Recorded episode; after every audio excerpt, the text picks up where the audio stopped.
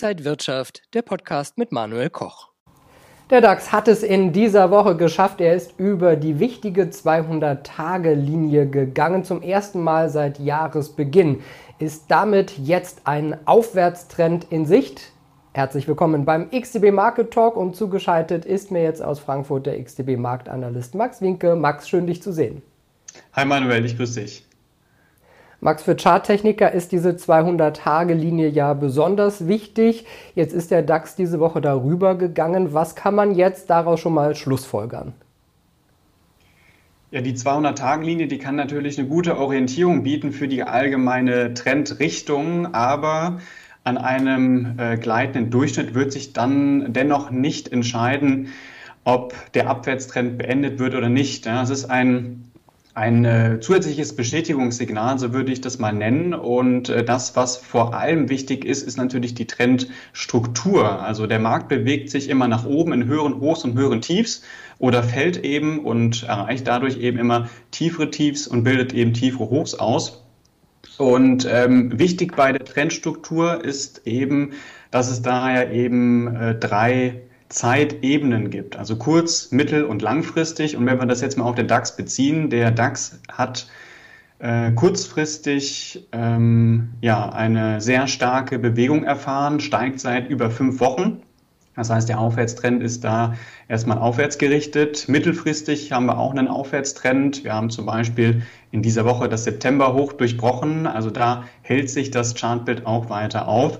Langfristig haben wir aber noch den Abwärtstrend, weil das August-Hoch bei knapp 14.000 Punkten noch nicht durchbrochen wurde. Ähm, warum dieser Bereich so wichtig äh, ist, das liegt äh, eben daran, dass von da aus die jüngste große Verkaufswelle begonnen hat und da würde sich dann eben erst entscheiden, ob es einen Richtungswechsel gibt oder nicht. Ein ganz wichtiges Thema in dieser Woche sind die Wahlen in den USA, die Midterms. Wie hat denn die Wall Street darauf reagiert und äh, was kann man sagen, waren die Wahlen jetzt besonders wichtig auch für die Märkte?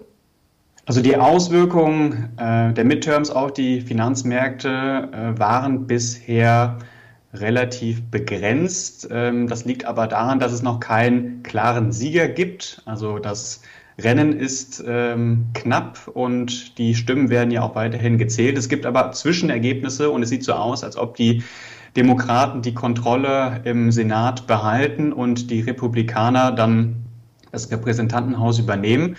Ähm, es scheint aber so, als, als äh, seien die Märkte oder die Anleger vor allem jetzt auch auf den Kryptomarkt ähm, oder am Kryptomarkt interessiert. Da gab es nämlich ganz schön viel Volatilität in dieser Woche. Absolut. Was ist denn da los? Der Bitcoin ist ja von gut fast 21, 20.000 Dollar auf 16.000 äh, Dollar runtergecrashed regelrecht. Ist ja schon eine riesige Bewegung da. Ja, die Kryptobörse äh, FTX, äh, die ist äh, in Liquiditätsnot geraten und äh, dadurch gab es eben äh, ja, Auswirkungen ähm, auch auf den Gesamtmarkt. zwischenzeitlich gab es Binance, also eine weitere Kryptobörse, die den Plan hatte, den Konkurrenten dann zu übernehmen. Da ist aber nichts draus geworden. Also es gab dann im Vorfeld einige Überprüfungen und auch Medienberichte über den Missbrauch von Geldern und auch Betrug. Und äh, am Ende äh, haben die Kryptos dann ähm, ja einen sehr starken Ausverkauf erfahren. Also die, der FTX-Coin zum Beispiel, der ist gegenüber dem Rekordhoch um 98, 99 Prozent eingebrochen. Der Bitcoin ist unter die 16.000er Marke gefallen zwischenzeitlich und ist dann äh, oder hat dann den tiefsten Stand seit November 2020 erreicht.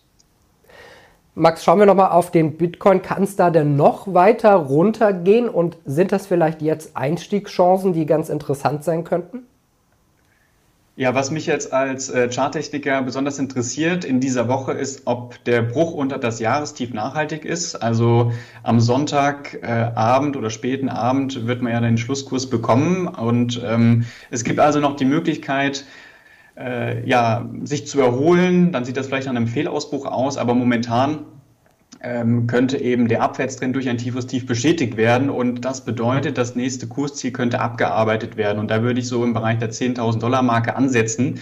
Und ähm, ja, da könnte es dann vielleicht eben auch wieder deutlich interessanter werden. Aber äh, solange wir eben tiefere Tiefs und tiefe Hochs erreichen oder ausbilden, äh, gibt es meiner Meinung nach eben auch keinen Grund, hier am Markt aktiv zu werden.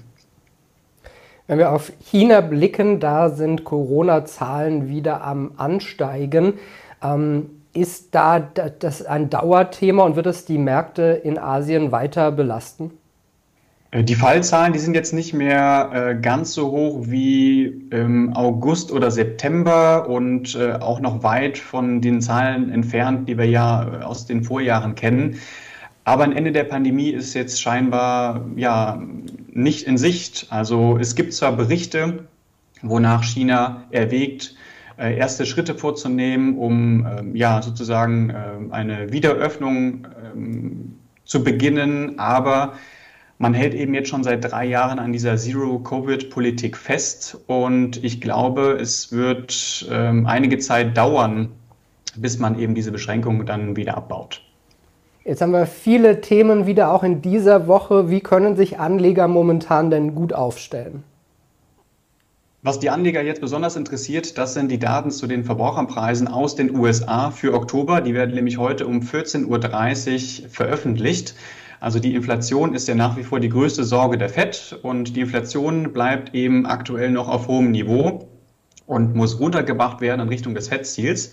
Und äh, technisch gesehen, ähm, wenn wir mal auf den S&P 500 schauen, dann ha hat der äh, marktbreite Index gestern die dreitägige Gewinnserie beendet, hat im Tageschart einen Bearish Engulfing ausgebildet und dieser Inflationsbericht, der könnte jetzt darüber entscheiden, ob es weitere Verluste oder doch vielleicht eine bullische Umkehr gibt. Und für Anleger heißt das jetzt nochmal, was sollte man sich momentan ein bisschen noch zurückhalten oder sollte man jetzt voll reingehen? Also viele spekulieren ja darauf, dass wir das Tief schon gesehen haben. Und an der Wall Street gibt es da sehr unterschiedliche äh, Kursentwicklungen. Äh, besonders stark war ja der Dow Jones, ähm, auch nicht schlecht performt hat der S&P 500 kurzfristig. Besonders schlecht sieht es aber bei den Tech-Werten aus und das bedeutet, wenn der Verkaufsdruck zunimmt, könnte der Nasdaq 100 der erste Index sein, der neue Jahrestiefs erreicht. Und das könnte natürlich auch die anderen Indizes belasten. Und äh, der Inflationsbericht heute, der könnte dann also einen richtungsweisenden Impuls geben. Und darüber werden wir spätestens beim nächsten Mal auch wieder sprechen. Dankeschön an Max Wienke, Marktanalyst vom Broker XTB nach Frankfurt. Ich danke dir, Manuel. Das war der XTB Market Talk für diese Woche. Mehr Infos gibt es auf xtb.com. Bleiben Sie und ihr gesund und munter. Alles Gute und bis zum nächsten Mal. Und wenn euch diese Sendung gefallen hat, dann abonniert gerne den Podcast von Inside Wirtschaft und gebt uns ein Like.